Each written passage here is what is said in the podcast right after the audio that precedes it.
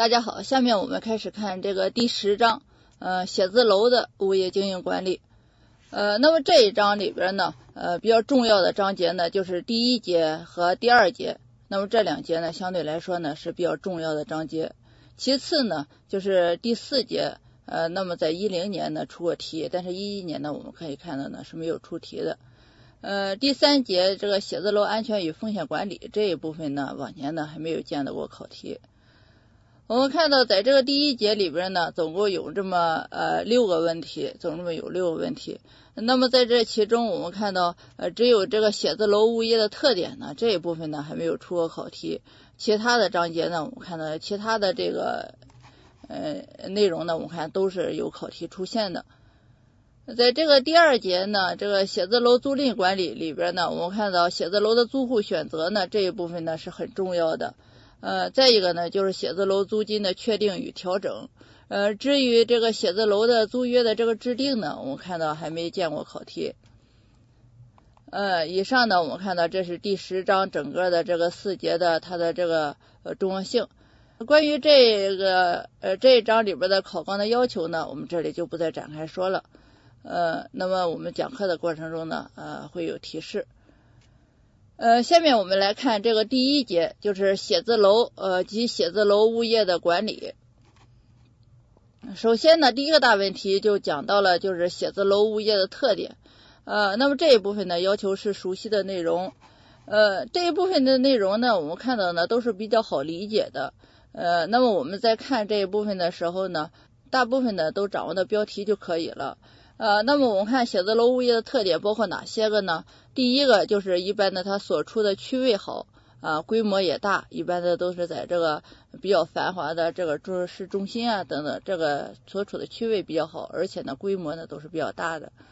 再一个呢就是第二个特点就是多为现代化的高层建筑。第三呢就是它的功能齐全，呃配套设施也完善。第四个呢，就是多由呢呃专业的物业管理企业呢来管理。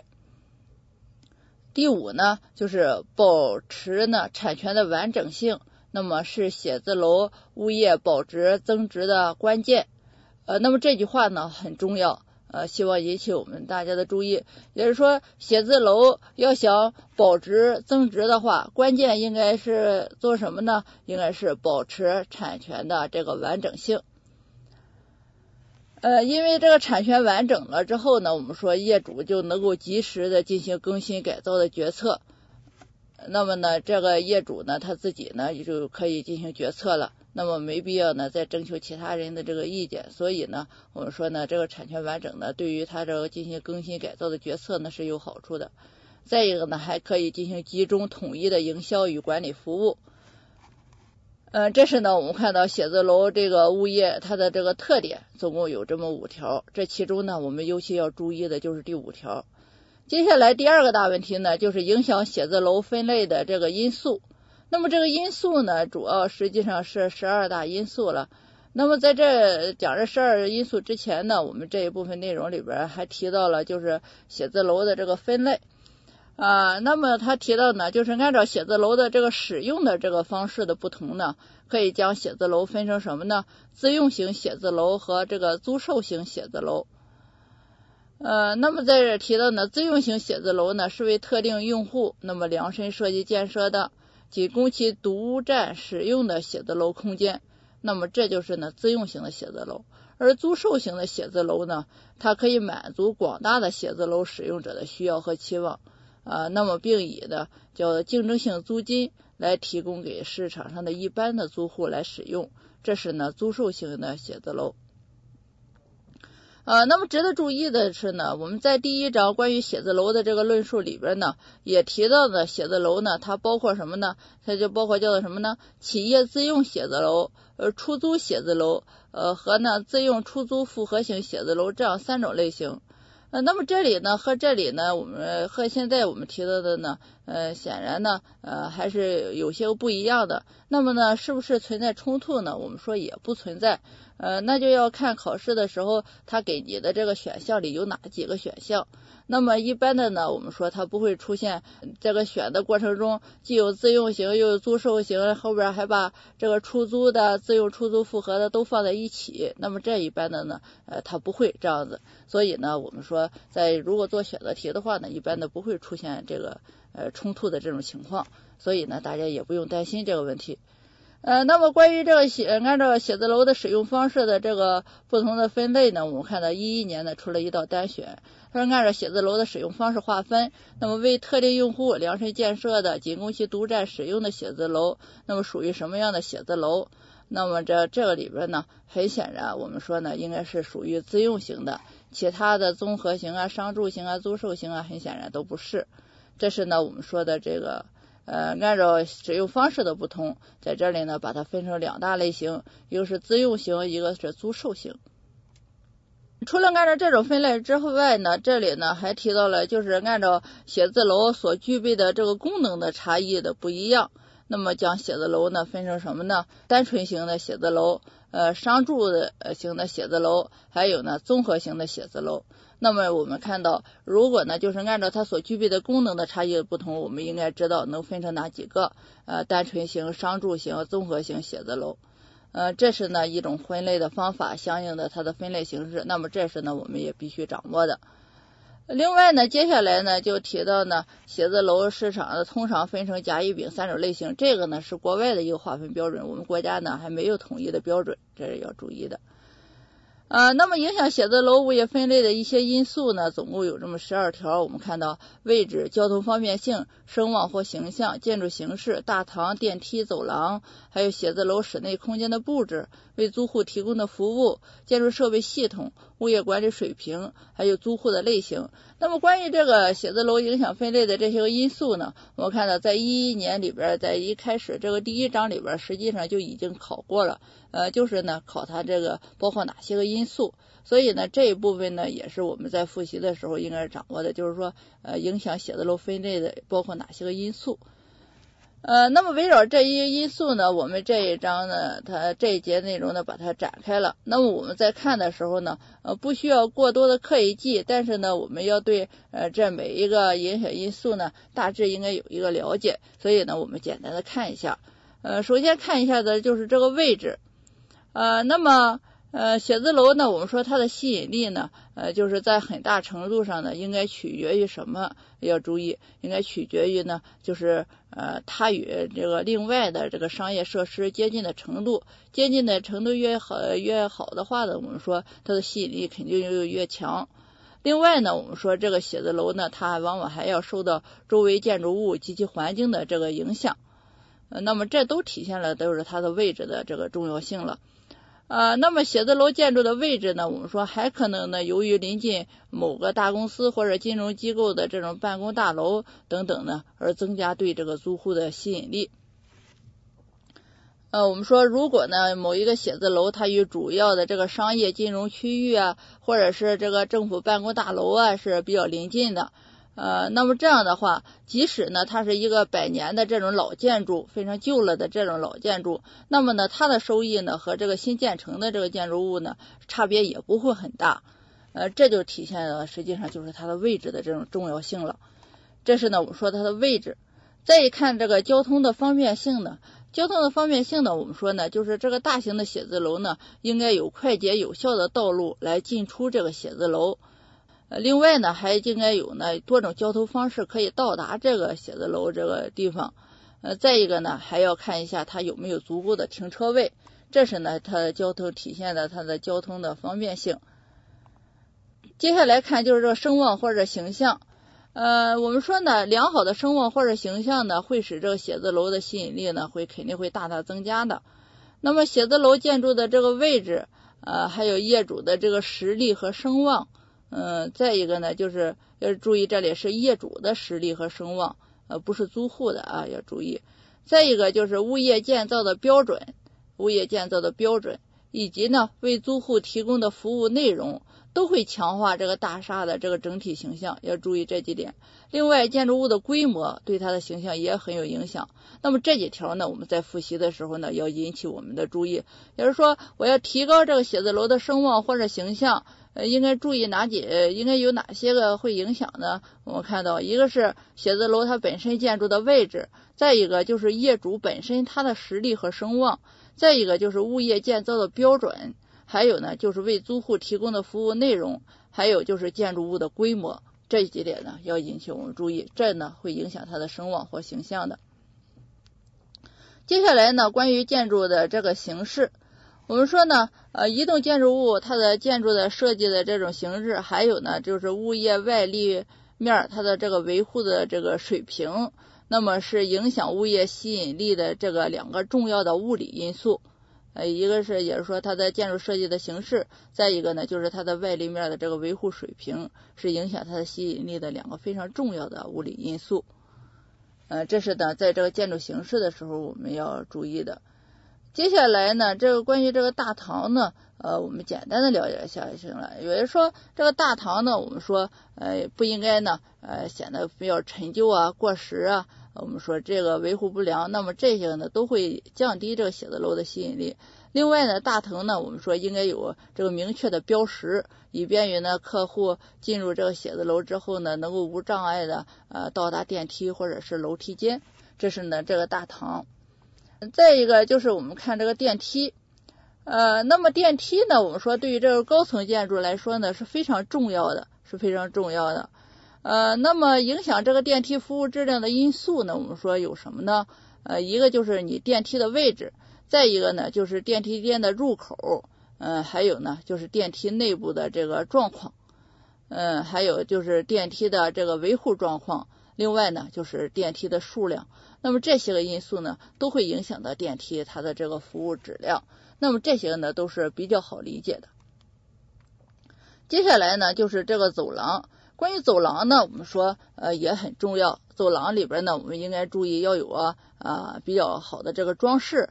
再一个呢，走廊应该有比较充足的照明。这是呢，我们说这个走廊。呃，走廊上面当然呢，呃，另外呢还应该有一些个指引牌或者是悬挂一些艺术品，当然这就主要就是装饰了，对吧？这个指引牌呢，当然也比较重要了。呃，这是走廊这一部分，接下来呢就是写字楼室内的这种空间的这个布置。呃，那么我们说呢。呃，一般的这个写字楼室内的空间的布置呢，应该从满足这个新租户的需求或者选择的意愿出发呢，来对写字楼的室内空间呢，呃，进行一个很重要的布置。那么影响写字楼室内空间布置的一个因素呢，我们说主要包括什么呢？呃，一个呢就是呃租用面积范围这个之内之内里边呢，这个它的窗户的这个数量，还有呢它的相对位置。呃，这个呢就会影响到将来室内的它的空间怎么来布置。另外呢，还有呢就是现在的照明情况，还有呢就是房间的这个进深，啊，还有它的开间的大小，呃，另外呢就是楼外的景观等等。那么这些呢，往往都会影响到你室内空间的这个布置。接下来呢，这个另一个影响因素呢，就是呃为租户提供的这个服务了。呃，那么我们说呢，这个服务呢，有一些个是通常的服务，有一些是特殊的服务。呃，那么这个服务的费用到底是含在含不含在租金里面呢？呃，这个呢都是要涉及的，呃都是要考虑的内容。那么我们说，呃，这个写字楼提供的服务，呃，的呃最重要的是什么呢？我们说，一个是呢，就是办公室内的这种管理的服务，或者说看管的服务。再一个呢，除了办公室内的呢，还有呢，就是这个普通公共空间这个保安服务，还有呢，就是现场物业管理师对租户服务请求的反应速度，还有呢，就是下班后那么进进入写字楼人员的管理，再一个呢，就是空调、通风设备的这种维护管理。那么这些个呢，都是在写字楼服务里边呢，呃，应该重点要注意的地方，呃，非常重要的几个地方。除了这种通常的服务之外呢，还有一就是呢，呃，可能呢有些写字楼呢还可以为呃租户呢提供一些特殊的服务，呃，比如说提供这个会议中心啦，或者健身设施啊等等。那么这个呢，往往都是一些特殊服务了。呃，接下来我们来看就是这个建筑设备系统。那么建筑设备系统呢，我们说呃写字楼呢最好有一套就是现代化的这个管理系统。这个现代化的管理系统呢，呃主要就是计算机管理系统了。呃，那么过计算通过计算机呢，我们可以控制这个统一管理这个空调通风啦，呃电梯或扶梯的这种垂直运输啦，大厦保安，还有火警自动报警，呃自动喷淋，还有电信系统，嗯，再一个呢，我们看到还有自动化电力管理系统或者自动照明系统等等。那么这些呢，都要靠这个计算机管理系统呢来统一的呃管理。这是呢，我们说的呃，影响写字楼这个物业的这个建筑设备系统这个影响因素。嗯，再一个影响写字楼物业这个水平高低的呢，就是这个物业管理的这个水平了。我们说呃，那么这个呃，一般的租户呢，他是非常注重视这个什么呢？就是你这个物业管理的品质，还有你所提供服务的这种有效性。呃，尤其重要的就是你这个物业的它的这个维护的这种水平。那么写字楼建筑内呢，呃，你的建筑设备系统呃运转是不是良好？及呢，呃，建筑物的保安情况呢，呃，它往往呢，呃，也是这个评价啊啊物业管理这个质量的这个重要指标。呃，也是说，我们说影响这个物业管理水平的，呃，这个物业管理水平会影响到这个写字楼的这个物业的这个。呃，质量的高低，呃，那么这个物业管理水平体现在哪呢？一个就是物业维护，物业维护，再一个呢，就是你这个设备系统是不是运转正常，还有你的这个保安情况，呃，这个呢，往往就是体现了你的物业管理水平的高低。这是呢，我们说的这个这个影响因素。呃，最后一个影响因素呢，就是租户的这种类型了。那么在这里边呢，我们要注意这样一句话，就是我们说大厦内的主要租户。呃，往往呢，就是要决定了一栋写字楼内的这个呃租户的类型。我们注意这这一句话呢就可以了。接下来第三个大问题呢，呃，就讲到了写字楼物业管理的这个目标。呃，那么这一部分是非常重要的内容。虽然呢，我们说这个嗯，在这个考纲里边呢没有提到它，但是我们要求大家一定是要掌握的，一定是要掌握的。这里边的内容每一句话，我们都应该呢把它认真的读懂，把它呢记住它。呃，首先呢，我们说这个写字楼物业管理的目标呢，可以把它列成三大目标，一个是呢，呃，我们叫做宏观目标，再一个呢叫做常规目标，还有呢一个目标呢叫做微观的这个目标。呃，那么宏观的写字楼物业管理的宏观目标指的是什么呢？应该指的是呢，我们教材这里有，就是叫做什么呢？通过物业管理，充分发挥写字楼的这种形象性作用，这就是我们呃写字楼物业管理的宏观目标。宏观目标呢，这里我们再重复一下，就是通过物业管理，那么充分发挥写字楼的这种形象性作用，这就是我们物业管理的这个宏观目标，也就是说呃提升它的形象性的这种作用，这是呢呃宏观目标。呃，那么常规目标呢，我们要注意，它应该包括三呃三个常规目标，也就是说经营、管理、服务三位一体的。这是呢，它的三个常规目标：经营目标、管理目标和服务目标。呃，那么关于这一部分呢，我们看到一零年是出了一个单选，他说写字楼物业管理常规目标包括经营管理和什么等三方面的内容。那么这里呢，我们刚提到，很显然就是应该选一个就是服务了，对吧？服务了，那么其他选项呢，肯定就不对了。接下来我们看这个，依次来看一下具体的。这个经营目标、管理目标、服务目标到底是什么？首先，我们看到这个经营目标，经营目标就是呢，呃，要达到收益部分的使用率最大化，这是它的经营目标。呃，收益部分要注意是收益部分使用率最大化，收益部分的使用率最大化。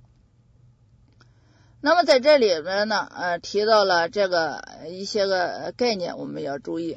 就是呢，呃，这个租售型写字楼，它的这个空间，一般的呢，呃，我们呢要把它看成看，呃，根据它是否可以直接产生收益，呃，为标准呢，划分成什么呢？把这个写字楼的这个空间呢，划分成一种是有收益的部分，再一个呢是没有收益的部分，也是非收益部分。那么收益部分呢，我们又把它称作什么呢？叫做专用的部分。而这个非收益部分呢，我们又把它称作共用部分。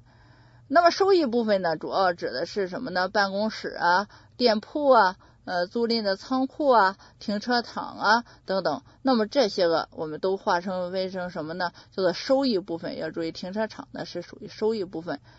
那么后边这个非收益部分也是共用部分，主要指的是什么呢？一些个共用的流线和共用的房间。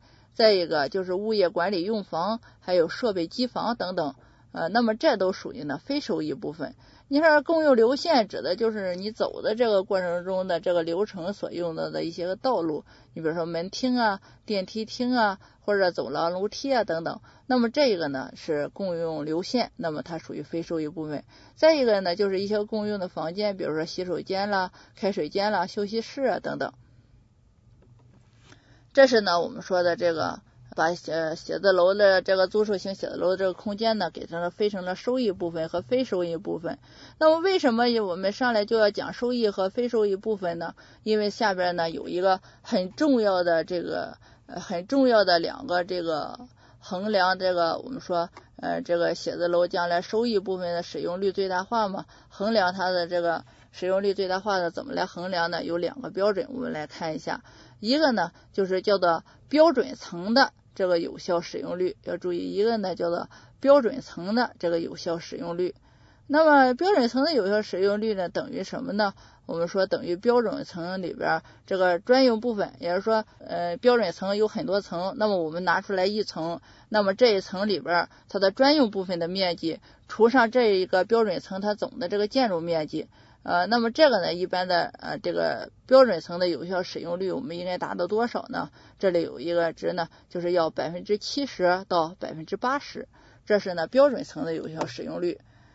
嗯，再一个呢，呃，在这里提到了一个有效使用率呢，就是整体的写字楼的整体的有效使用率。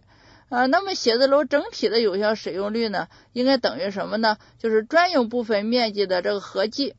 也就是说，我这个整栋写字楼可能有很多层，那么每一层里边我都有这个什么呢？专用部分，呃，专用部分，呃，它的面积，我把这个好多层的专用部分面积呢，给它加在一起，这就是专用部分面积的合计，除上什么呢？除上我整栋建筑物总的这个建筑面积。那么这个总的建筑面积要注意。不包括什么呢？就是停车场，这个要注意一下，不包括停车场。那么这两者一相除呢，我们得出来呢，写字楼整体的有效使用率呢，一般的应该是在百分之六十到百分之七十之间，比那个标准层的有效使用率呢要低一些。呃，因为呢，这其中呢，你含的这个大堂啊什么的，这个是不能用的，对吧？所以呢，它整体的有效使用率，呃，那么肯定要比标准层的要低。嗯，这是呢，我们说这一部分，呃，那么使收益部分的使用率最大化，也就是说这个经营目标吧，那么它是我们写字楼物业管理的第一个常规目标，也就是说经营目标。呃，那么围绕着这个我们刚才说的这个两个使用率的话呢，我们看到，呃，一零年、一一年相应的就出了单选了。我们看到，在一零年出了，就是说普通型租售、普通租售型的这个商务写字楼，它的整体有效使用率应该等于什么？呃，刚才我们已经定义过了，应该等于什么呢？就是专用部分面积的合计除以总的建筑面积。呃，那么专用部分呢，就打这个选项里边就是 B 专用部分。呃，除了这这相对应的一一年，就是除了就是呃不就不考整体有效使用率了，而考了一个什么呢？标准层的有效使用率，它应该等于什么？呃，等于什么的面积除以标准层的面积？呃，很显然应该等于什么？相应的也是专用部分的面积。呃，也正好呢，也是这个 B 这个选项专用部分的面积。那么今年我们说一零年都考了，一一年考了也考了，那么相应的呃，那么我们今年是不是就不考了呢？我们说这不是的。那么原先呢，它是考这个定义，那么在这个今年呢，就有可能怎么样？呃，直接给你数，那么让你来进行计算，让你来进行计算。